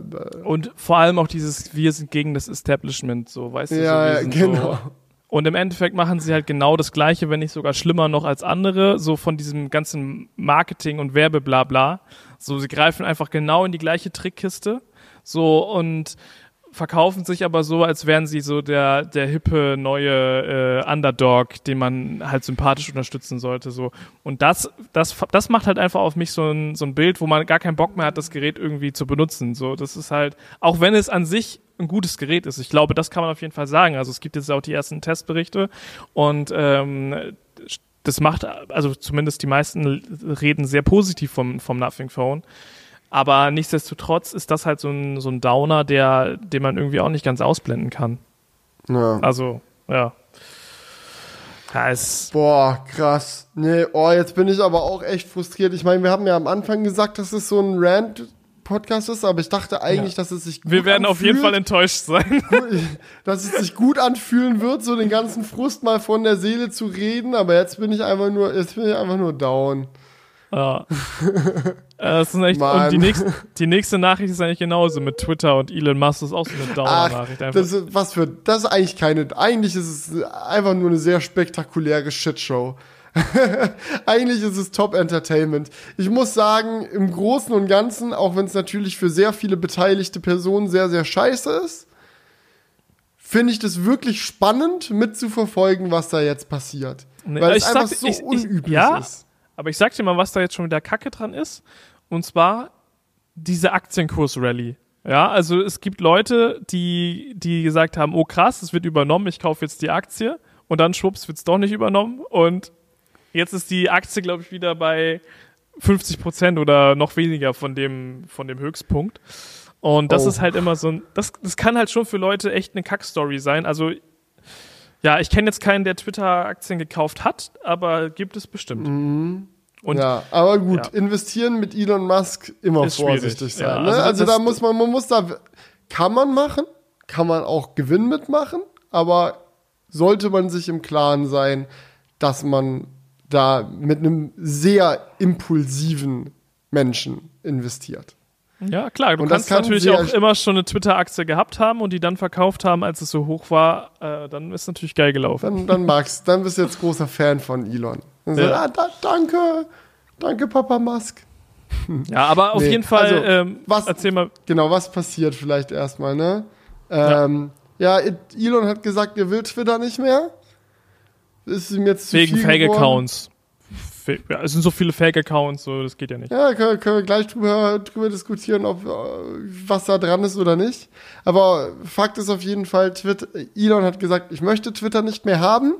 So diese 44 Milliarden, die ich dafür geboten habe, wo wir eigentlich schon einen unterschriebenen Vertrag hatten, so dass das dann jetzt gekauft wird, hat er keine Lust mehr drauf, möchte er nicht mehr, er ist raus. Ja. Und Twitter so, du kannst aber nicht raus. Wir haben einen unterschriebenen Vertrag so. Möchtest du es, also du musst es jetzt kaufen? Und die dann so, nö. Und Twitter dann so, ja gut, wir sind der Meinung, du musst es kaufen. Und wenn du trotzdem sagst, nö, dann müssen wir es jetzt halt vor Gericht klären. Und jetzt wird gerade eine Gerichtsverhandlung vorbereitet, bei dem Twitter gegen Elon Musk klagt mit dem Ziel, gekauft werden zu müssen. Also auch absurd, es ist eigentlich irgendwie lustig. So nachdem sie am Anfang sichtlich dagegen waren oder viele Leute bei Twitter dagegen waren, dass Elon Musk sie übernimmt, haben sie jetzt wahrscheinlich sich schon langsam an den Gedanken gewöhnt, dass es einen fetten Paycheck gibt und jetzt wollen sie aber auch den fetten, fetten Paycheck haben. So. Ja. Und was meinst du? Also, wie, wie, sieht, die, wie sieht die Lage aus? Also, ich kann jetzt schwer einschätzen, wie wahrscheinlich das ist, dass Twitter das durchbekommt, dass sie gekauft werden müssen. Ich habe an vielen Stellen gelesen von Experten, in Anführungsstrichen, dass sie wohl recht gute Chancen haben, ihn zum Kauf zu zwingen. Aber niemand hat eine Glaskugel so. Wir werden dann sehen, wie es im Endeffekt ausgeht. Zumal die Frage, ob das jetzt dann äh, gekauft werden soll oder nicht, oder worum es generell auch geht in der Verhandlung, ja auch sehr damit zusammenhängt, was jetzt bei dieser ganzen Bot-Geschichte rauskommt. Der Grund, den Elon angibt, warum er Twitter nämlich nicht mehr haben will, ist, viele Twitter-User sind Bots und Twitter möchte mir nicht sagen, wie viele. Ich habe wirklich mehrfach gefragt so, die rücken mit der Info nicht raus. Das ist irgendwie komisch ich glaube, da sind sehr, sehr viele Bots und die haben gar nicht so viele User, wie sie behaupten. Deswegen möchte ich von dem Kauf zurücktreten, weil mir die Plattform unter falschen, unter Vortäuschung falscher Tatsachen schmackhaft gemacht wurde. Und Twitter sagt halt so, ja, nee, unsere Angabe offiziell ist, glaube ich, 5% der User sind Bots. Wenn dir das nicht ausreicht als Aussage, ist so dein Problem. Aber sind es wirklich nur 5%? Ich finde, das klingt erstaunlich wenig. Also, wenn du mich hättest schätzen lassen, wie viele User einer Social Media Plattform im Durchschnitt Bots sind, hätte ich vielleicht gesagt 30% oder so. Guck dir Echt? doch mal YouTube-Kommentare an. Also wie, also klar, Bots sind sehr viel aktiver und lauter als, aber es gibt ja aus, aus tausenden Gründen Bot-Accounts. So, ich finde das nicht schlimm. Also klar, am besten wäre natürlich gar keine Bots so, aber ich finde jetzt nicht, dass es das ein Riesenproblem ist, wenn viele User Bots sind, solange man die relativ aktiv still bekommt. Sage ich mal, und die dann nicht die, wie auf YouTube, die Kommentare zu spammen oder so. Ich meine, du musst ja den Twitter-Accounts, die Bots sind, nicht folgen oder nicht unbedingt mit denen interagieren. Aber es also, gibt auch echt coole Bots, Bot-Accounts auf Twitter das zumindest. stimmt. Zum Beispiel auf YouTube den, ist es immer, meistens Abfuck. Der immer twittert, wo Elons Chat gerade ist. ja, oder irgendwie Impffortschritt und sowas. Es gibt ja schon ein paar interessante. Obwohl, hm. vielleicht ist es auch gar kein Bot, keine Ahnung. Aber ich denke ich denk so die ganze Zeit. Ja, keine Ahnung. Ich, ich freue mich einfach nur darauf, rauszufinden, wie viele Bots Twitter hat. Weil egal wie diese Gerichtsverhandlung jetzt ausgeht, ich bin mir ziemlich sicher, dass die Frage, wie viele Bots denn jetzt tatsächlich auf Twitter aktiv sind, aktiv vor Gericht geklärt werden muss. Und da bin ich einfach interessiert. Also das ist mhm. einfach, finde ich jetzt spannend. So.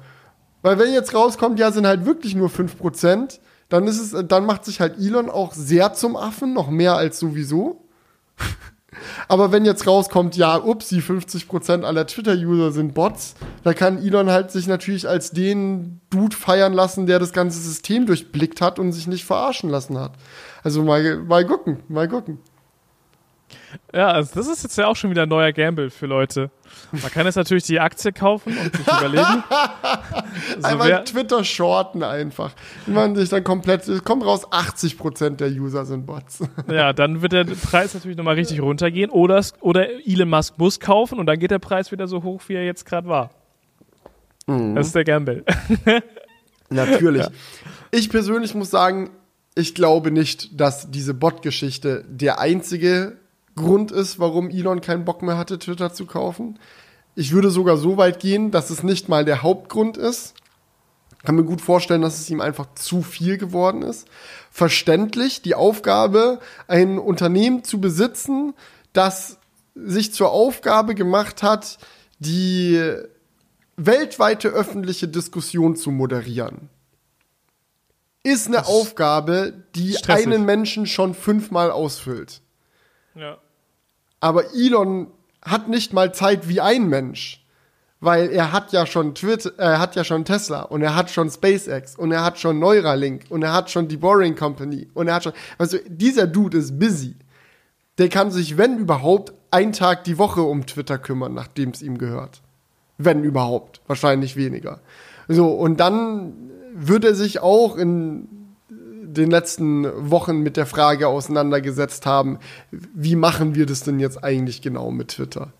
Und dann gemerkt haben, oh, vielleicht ist es doch ein bisschen stressiger, als ich mir das vorgestellt habe. Kann man da nicht irgendwie was machen, dass der Kauf doch nicht ja, aber, durchgeht? aber das ist doch nicht der Punkt, der ihm dann jetzt auffällt. Das war doch von vornherein klar. Ja, weiß ich nicht. Also. Weiß, weiß ich nicht. Ich glaube, ich glaube, ich kann mir gut vorstellen, dass er am Anfang gedacht hat, dass es reicht, alle Regeln zu entfernen und dann wird alles super. Und dann ist ihm aufgefallen, dass man ja doch Regeln braucht und dann hat er angefangen drüber nachzudenken, welche Regeln man braucht und dann hat er gemerkt, Moment mal, es gibt ja schon Regeln, die gar nicht so blöd sind. Und dann ist ihm aufgefallen, oh, ist doch nicht so leicht, dieses, dieses ganze Social Media Ding zu revolutionieren. Aber selbst das hätte man sich auch vorher. Ja? Also, also bevor ich 44 Milliarden, war, waren das, oder? Mhm. 44 Milliarden für ein Unternehmen ausgebe, dann lese ich mich doch mal ins Thema rein, oder? Elon hat mal in einem Zitat gesagt, he's, I spend less than 1% of my time with the Twitter acquisition. Das ist so ein Elon-Zitat. Weil jemand sich gefragt hat, ob er überhaupt noch Tesla genügend Aufmerksamkeit schenkt. Und er so, keine Sorge. Twitter mache ich, das ist ein Hobby, Hobbyprojekt im Endeffekt. Ja, das ist einfach nur surreal. Nicht, weiß ja. ich jetzt auch nicht. Naja, aber vielleicht liege ich auch komplett daneben. Vielleicht wusste Elon von Anfang an, dass es stressig wird und es war ihm von Anfang an egal und ist ihm auch immer noch egal und die Bots sind der einzige Grund. Wir werden sehen. Vielleicht will er auch einfach nur einen Zirkus veranstalten, so zum generellen Entertainment. Und vielleicht will er wirklich auch einfach nur wissen, wie viele Bots es sind. Und wenn dann rauskommt, es sind tatsächlich die fünf, die Twitter angegeben hat, sagt er, ach geil, dann ist der Deal ja genauso, wie ich ihn haben wollte. Hier sind eure 44 Milliarden. Vielleicht will er den Preis noch mal ein bisschen drücken. Könnte alles sein. We'll ja. see. Ja, ah, okay. Ja, es wird schon spannend. Ja, aber richtig kacke für alle, die bei Twitter arbeiten. Die werden jetzt nämlich monatelang diese Situation haben, die wir hier gerade im Studio haben, von, dass wir die Fernseher nicht mehr an die Wand hängen. Also es wird, diese Firma wird in den nächsten Monaten im Chaos baden, weil niemand weiß, was jetzt eigentlich Sache ist. Und das ist keine gute Basis, um produktiv an der Verbesserung von Twitter zu arbeiten. Das stimmt, weil es könnte alles wieder über den Haufen geworfen werden. ja. ja. Das stimmt. Aber gut, über alles über den Haufen wirft vielleicht auch Tesla, oder? Schon, tatsächlich. Das ist, muss ich sagen, das ist meine Good News des Tages. Das ist so, wir haben uns jetzt über viele Dinge aufgeregt, aber eine Immerhin. Sache, die ich wirklich, wo man einfach uneingeschränkt sagen kann, dass es eine gute Sache ist. Tesla hat die Supercharger weiterentwickelt. Es gibt jetzt ein neues Supercharger-Modell. Und das wird jetzt vielen vielleicht nicht auffallen, wenn die mal an so einen neuen Supercharger ranfahren, weil er lädt nicht schneller. Er sieht auch nicht anders aus wie die Supercharger bisher. Zumindest die Stalls selbst sehen immer noch genau gleich aus. Aber es gibt eine fundamentale Revolution an diesen neuen Superchargern. Revolution sogar. Die den Ausbau der Supercharger unfassbar vereinfachen werden. Tesla hat jetzt nämlich die Produktion dahingehend umgestellt, dass sie nicht mehr Trafohäuschen und Charger bauen, sondern die bauen komplette Supercharger-Stationen im Vorhinein. Das muss man sich so vorstellen, wie ein langes, so, so ein langes Stück Beton, auf dem vier Supercharger V3 Stalls drauf platziert sind. Und in der Mitte von diesem Betonstück ist dann der Trafo, der dafür, diese ganze Technik, die dafür zuständig ist, um aus dem Stromkabel, was quasi aus der Erde kommt, den Strom für die Supercharger bereitzustellen, der steht da mit drauf. Bedeutet, diesen Vierer Supercharger kann Tesla bei sich in der Fabrik, Supercharger werden, glaube ich, in New York gebaut, der größte Teil. In Shanghai bauen sie, glaube ich, auch welche. Ähm, werden halt komplett montiert gebaut alle Kabel werden miteinander verbunden, alles ist fertig angeschlossen, alles ist vorbereitet. So, die kannst du dann so wie sie sind auf einen LKW draufladen. Passt genau auf einen LKW drauf, auch auf dem europäischen von allem, was ich mitbekommen habe. dann fährst du mit dem Ding dorthin, wo du eine neue Supercharger-Station aufmachen willst, platzierst das am Ende von vier Parkplätzen, so an, an die Stirnseite ran, steckst ganz stumpf gesagt, den Stecker ein und fertig. So, verglichen mit dem, wie es bisher war, einen Supercharger zu bauen, ja, da muss der Boden aufgebuddelt werden und dann kommt erstmal jemand, der die Kabel verlegt und dann brauchst du noch mal einen Elektriker, der dann das Trafohäuschen irgendwie in Betrieb nimmt. Bla bla. Das ist jetzt wirklich, mehr Plug-and-Play wird's nicht. Vier Supercharger like that. Und das bedeutet halt für Tesla, die können diese vorgefertigten Supercharger am Fließband bauen, weil die alle identisch sind. So, es gibt keinen Unterschied. Einen und den nächsten und den nächsten und den nächsten und den nächsten und den nächsten. Und die Installation ist dann nur noch, ja, wir brauchen ein Grundstück, wir brauchen einen Stromanschluss, fährst die Dinger hin, blub, Fertig, nächster Supercharger online. Und ich glaube, das wird einen massiven Boost für die Ausbaugeschwindigkeit der Supercharger bringen. Und wenn man bedenkt, dass sie ja auch gerade dabei sind, die Supercharger für alle zu öffnen, bedeutet das eigentlich, dass es für jeden Fan der Elektromobilität nur geiler wird. Mehr Ladepunkte für alle, noch schneller an noch mehr Orten. Nur wahrscheinlich recht teuer. also, wenn es so weiter. Teuer. Ja, also, wenn, also Ach so, wie- die Strompreise, ja, gut. Klar, Ja, das und ist auch da, im Verhältnis zu anderen Ladesäulen schon eher teuer jetzt mittlerweile. Ja, schauen wir mal, ne? Wie sich Also das zumindest für, für, ich glaube, war das nicht so, dass wenn du keinen Tesla hast, es auch teurer ist? Ja, aber du kannst für, glaube ich, 10 Euro im Monat dich auf den Tesla-Preis runterkaufen. Ah, okay. Stimmt. so. Was fair enough ist, I guess. Also so, wenn du die Ionity Charger günstig nutzen willst, musst du ja auch irgendwie dir einen äh, Monatsabo abschließen und so. Aber man muss sagen, aktuell tatsächlich hätte ich auch nicht gedacht, dass wir mal an den Punkt kommen. Ionity gerade meiner Information nach der günstigste Schnellladeanbieter. Wenn du dir für 10 Euro im Monat kostet das, glaube ich, bei Ellie, diesem VW Charging Service, der den Account klickst, kriegst du, glaube ich, für 35 Cent die Kilowattstunde Ionity Strom. Und das ist Ach halt, was. das ist halt absurd günstig. So, wenn man bedenkt, dass die immer die teuersten waren, so, das, Ja, und Tesla ist jetzt gerade bei über 60 Cent, glaube ich. ja. Das, ich weiß es nicht, ich lade ja immer noch äh, kostenlos Hm. an Superchargern.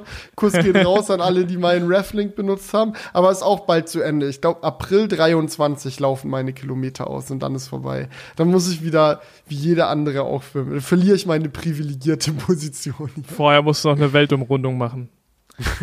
Einmal die ganzen Kilometer aufbrauchen. Cool wär's, aber ich glaube, ich habe aktuell noch irgendwie 200.000 Kilometer oder so, die muss man erstmal verfahren. Ja, wie, wie, wie, wie, wie breit ist denn die Welt? Also was ist der Umfang? Aber man muss auch sagen, also realistisch komme ich mit den 200.000 Supercharger-Kilometern vielleicht 100.000 Kilometer weit, weil mein Verbrauch entspricht nicht dem Normverbrauch. ah, okay.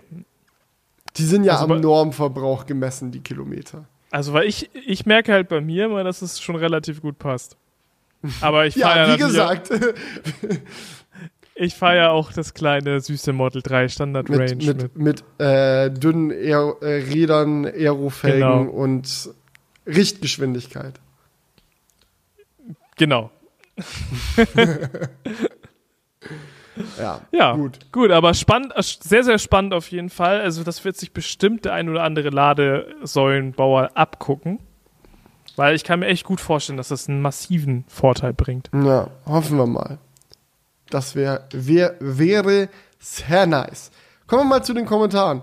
Ähm, Z- Zgas hat geschrieben, zur Entwicklung durch Raumfahrt. Wir verdanken angeblich den Kugelschreiber der Raumfahrt, damit man mit Tinte bei Schwerelosigkeit schreiben kann. Habe ich auch schon mal gehört. Äh, bitte. Dann muss man jetzt mal gucken, wann, wann der Kugelschreiber. In, äh, Aber gab's nicht irgendwie, ich habe, vielleicht ist das auch alles so eine Urban Legend, die überhaupt nicht stimmt, aber es gab doch auch mal irgendwie dieses, dieses Ding, so dass die Amerikaner ewig dann an dem Kugelschreiber geforscht haben, damit sie im All schreiben können und die beim, im russischen Raumfahrtteam dann gesagt haben, nimm einfach einen scheiß Bleistift mit hoch. aber ich glaube, das ist, das stimmt nicht. Ich glaube, ich habe, also das ist, glaube ich, eine, also das hat sich dann nur durch die Erzählung dann irgendwie durch Hörensagen mal zu dieser Story dann entwickelt, aber also es soll ein Ungar entwickelt haben. Laszlo Josef Biro. Und fürs Weltall oder für die Rewe-Kasse? Ja, ich müsste diesen Artikel jetzt lesen. Also ich weiß nicht, wie schnell ich das jetzt hier schaffe. Nee, passt schon. Wir werden uns informieren bis zur nächsten Episode. Ganz bestimmt. Nee, aber liest einfach schon mal den nächsten Kommentar vor. Ich guck mal genau. Ja, Eifler hat noch, ähm, oder hier, Markus hat noch da, äh, dazu geschrieben, auch aus der Weltraumforschung, aber viel greifbarer, Akkuschrauber. Das scheint auch ein, ein Weltraumding zu sein. Laut Markus zumindest. Ja. Also, also der Typ, der das hier, der Ungar, der es entwickelt hat, der hat es nicht für die Raumfahrt entwickelt. Okay. Also dann vielleicht Bullshit. So, Eifler hat geschrieben, der Anhänger, redet jetzt über den Tesla äh, Solaranhänger, den wir äh, letzte Woche im Crewcast hatten.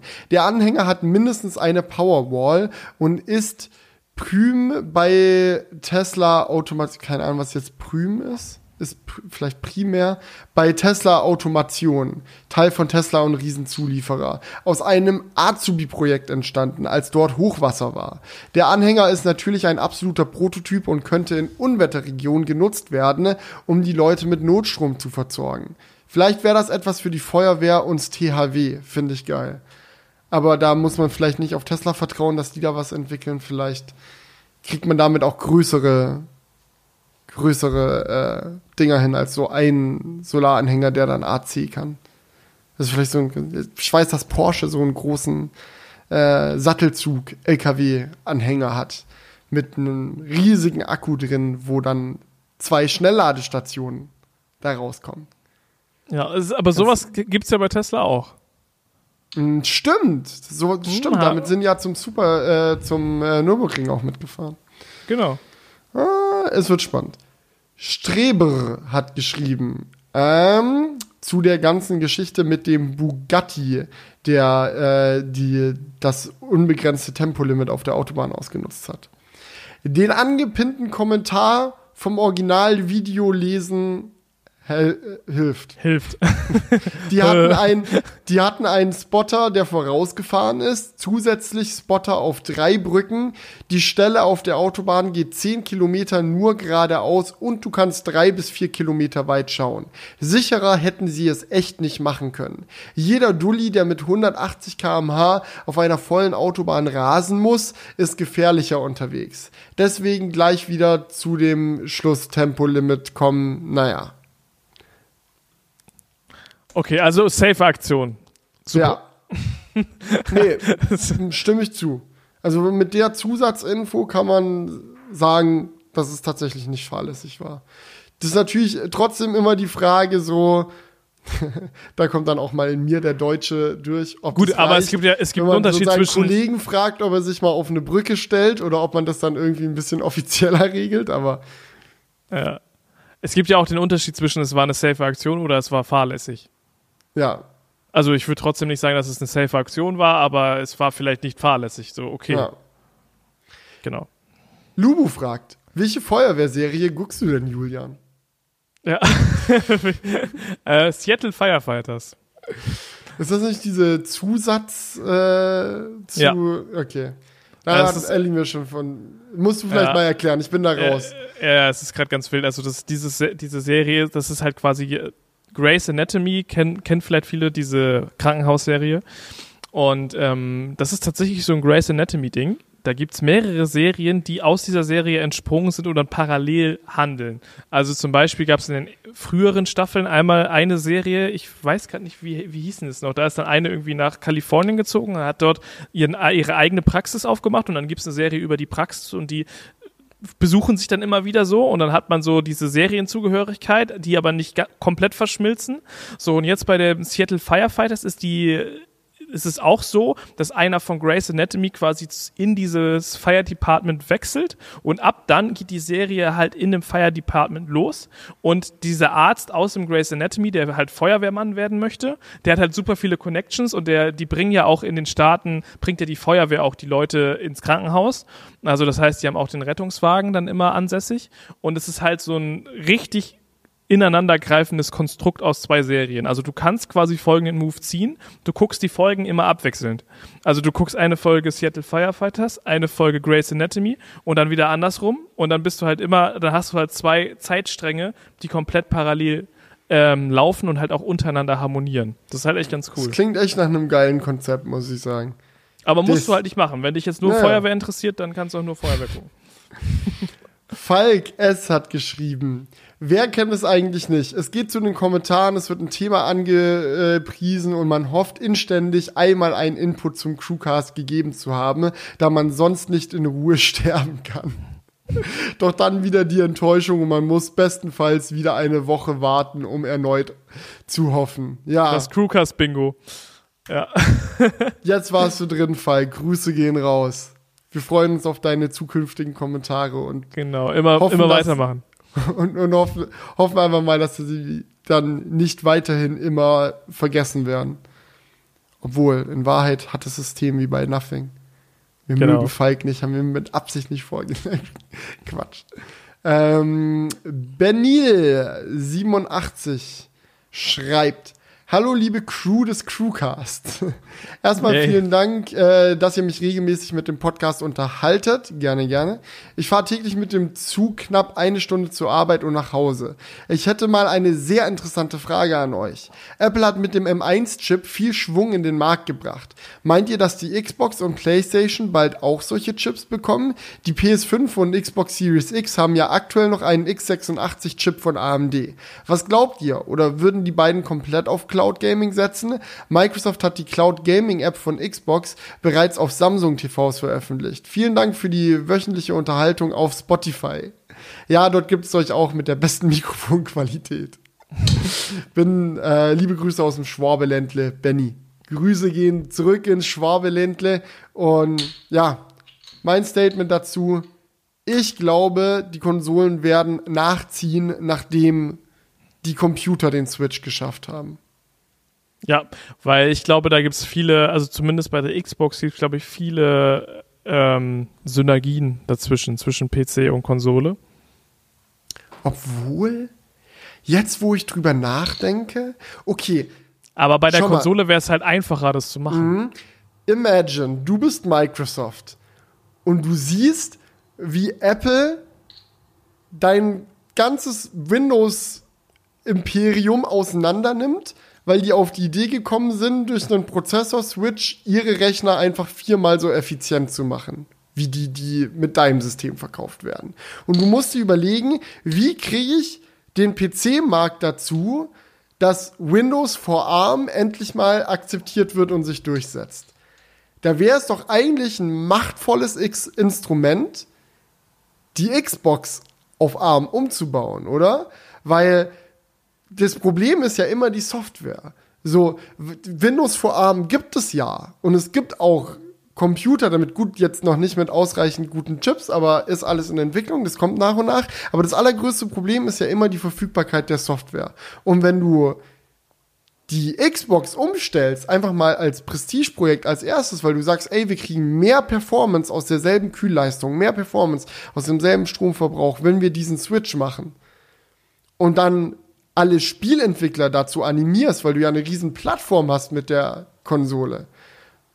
Weil es ja auch immer dieselbe Konsole ist. So, Computer ist ja immer ein anderer. Das ist also, ja, der eine Asus hat die Specs, der andere Acer hat die Specs, dann kommt wieder jemand mit einem Samsung-Laptop und dies und das. Aber die Xboxen, die sind alle gleich. Da hast du ein, eine Basis, die Spieleentwickler dazu antreibt, zu sagen, ey, ab jetzt werden alle Games für ARM entwickelt. Und das könnte den Switch für, für Windows dann erleichtern. Aber vielleicht Und dann, ist es und dann, und dann gibst du der, der X, dieser neuen Xbox dann noch ein Dateisystem, einen Browser und kann, lässt, lässt es dann einfach als PC auch noch mitlaufen. Kannst du auch noch verkaufen, ja. Ja, also so als du, dann sind, sind da vielleicht nicht so viele Programme drauf verfügbar, aber dann mach, erhöht es noch den Druck. Wir werden Geil. sehen. Ist auf jeden Fall, ist auf jeden Fall riskant. Ja, und Also Cloud Microsoft- Gaming, mal gucken, ne? Microsoft, wenn ihr das hört, dann meldet euch einfach mal bei uns. Wir können euch da auf jeden Fall gut beraten. Ja. Und Cloud Gaming mal gucken. Ich glaube, Cloud Gaming wird halt exzessiv geiler, desto geiler Internetverbindungen werden. Aber ich wurde jetzt auch wieder mit der harten Realität konfrontiert, dass geiles Internet in Deutschland leider nicht überall Standard ist. Da sind wir nämlich gerade ein bisschen am struggeln mit dem neuen Studio. Ach echt? Aber das wird schon. Zur Not Starlink aufs Dach. Okay, was, was Das also ist willst dann aber, Starlink ist dann aber nicht der Cloud Gaming Ping, glaube ich. aber was ist, was gibt's da jetzt für ein Problem? Oder kann, Oh, da, ist, nee, nee, nee, das ist damit fange ich jetzt nicht an. Das ist auch zu weit weg noch. Also ich kann da gerne ausführlich berichten, wenn wir dann auch dann dran Ja. sind, Lösungen zu finden und so weiter und so fort. Und wir ich kriegen mein, das auch wir- alles hin, aber ja, wir hatten schon genug enttäuschende Nachrichten. ja, das, es läuft schon. Es wird schon Okay. laufen. Okay, dann noch von äh, Paul Lang. Hey Felix, äh, zu wie viel Prozent bist du schon mit deiner Doku durch? Die Frage habe ich auch schon häufig gestellt. Vermisst du dich langsam und deinen wundervollen Content, glaube ich. Entweder Content oder meine Konten, meine Social Media Konten, meine Accounts. Oder das, ja. Who knows? Aber Felix, Ähm, wie viel Prozent? Boah, was weiß ich denn? Das ist schwierig zu bezetteln. Ich bin weiter, als ich noch vor zwei Wochen war. ich habe jetzt eine Woche lang nichts dran gemacht, weil ich mich halt äh, an dieses MacBook Air Video gesetzt habe. Es ist auch immer irgendwie so der Struggle. So, ich kann halt nicht alles gleichzeitig machen und auf der einen Seite soll ja regelmäßig Content oder regelmäßig, ja gut, einmal im Monat ist halt auch eine Regelmäßigkeit dann, ne? aber, aber so, ich will ja nicht, dass die Leute mich komplett vergessen und will ja auch da irgendwie zu coolen Themen coole Sachen machen können. So, deswegen habe ich jetzt eine Woche in, mit diesem MacBook Air Video verbracht, aber seit heute bin ich wieder an der Doku dran und ich sag mal so, ich schneide jetzt gerade den Part der Doku, wo wir zum Nordkap hinfahren, also so die letzten Nordkap-Meter. Das heißt aber noch lange nicht, dass die Doku jetzt dann fertig ist, wenn ich diesen Part geschnitten habe, weil es noch Nein. sehr viel mehr Dinge gibt, die dann noch gemacht werden müssen. Grading. Am Anfang der Doku fehlen noch ein paar Szenen, die noch sehr rough geschnitten sind, wo ich noch drastisch kürzen muss, wo ich Sachen noch enger machen muss. Es gibt eine Szene, die auch weiter am Anfang ist, die noch komplett fehlt. Ähm, Grading, Musik, so habe ich auch Grading habe ich noch gar nichts gemacht, aber Sounddesign steht auch zu großen Teilen schon. Es gibt aber auch noch einige Lücken in den Animationen, die wir machen wollen und bla bla bla. Also es ist, gehört noch einiges dazu, bis es fertig ist, aber es, der Teil, den man halbwegs durchgucken kann, wird größer und größer. Also ich denke, jetzt im Sommer wird es eh keinen Release geben, weil es auch einfach keinen Sinn macht, so ins Sommerloch so ein fettes Projekt reinzuschieben. Aber ich hoffe, also mein Plan, weil ich auch wirklich möchte, dass die Doku die Aufmerksamkeit bekommt, die sie dann verdient, ist wahrscheinlich dann irgendwie Richtung äh, September oder so dann damit, wenn dann iPhone-Zeit ist und da geile Videos kommen und dann, also wenn die Doku fertig ist, ist auch nicht das erste, was ich mache, die Doku hochladen, sondern erstmal Content-Maschine wieder anwerfen, Kanal aktivieren und wenn ich merke, die Leute sind da, wird die Doku in den Herbst reingeschallert. Sehr gut. Also dann, äh, umso schneller die Leute also da sind, desto schneller kommt die Genau, Doku. Leute, es hängt Also, an Leute, euch. kommt Guckt das MacBook Air Video, verdammt. Guckt es einfach jetzt. Ja. Okay. Ja, aber ich würde sagen, das war doch mal ein nicer Podcast. Also ich fand es trotzdem noch unterhaltsam, auch wenn es ein paar Downer-Themen dabei waren. Das gehört ja auch dazu. So Ja. ist es. Manchmal muss man sich auch aufregen. So. Manchmal muss man sich aufregen und die Spannung bleibt bestehen. was bei Twitter passiert, wie das Nothing Phone noch so ankommt, ich- ob die da mal Zahlen droppen und natürlich auch, wann die äh, Nordcup-Doku dann endlich online geht. Aber hier seid ihr immer auf jeden Fall auf dem, auf dem neuesten Stand. so Genau. viel kann man sagen. Ja. Also, vielen Dank fürs Zuhören. Wir hören, sehen, machen, tun uns nächste Woche wieder. Macht's gut und bis dahin. Ciao. Wake up, honey, I made you breakfast. Fresh coffee and bagels, too. A new day is waiting for us. We got lots of fun stuff to do. Let's go to the zoo and feed the monkeys. I can lend them your baseball cap. Let's make the day a barrel of fun. Growing up is just a trap. Don't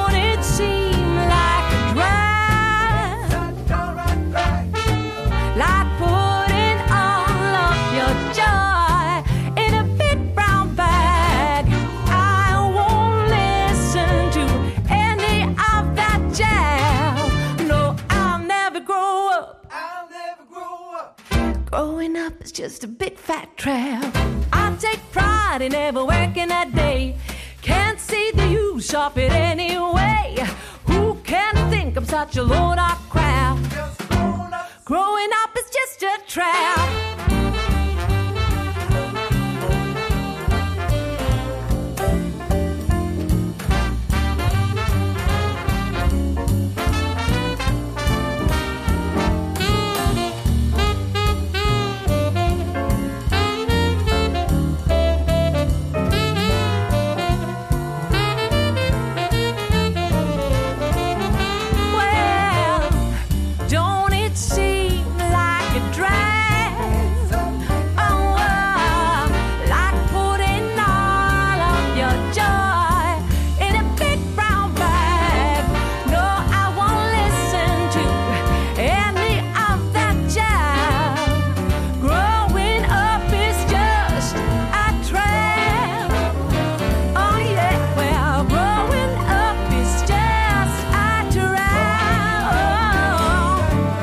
Moin, moin, moin, moin, moin. Hallo? Ist, ist, ist noch jemand da? Guten, guten Tag.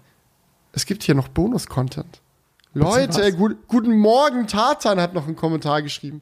Guten Morgen allerseits. Könnt ihr bitte diesen Kommentar nach dem Outro vorlesen, damit ich weiß, dass ich wieder aufwachen kann? Aufwachen, Leute! Nein, Der Crewcast ist vorbei.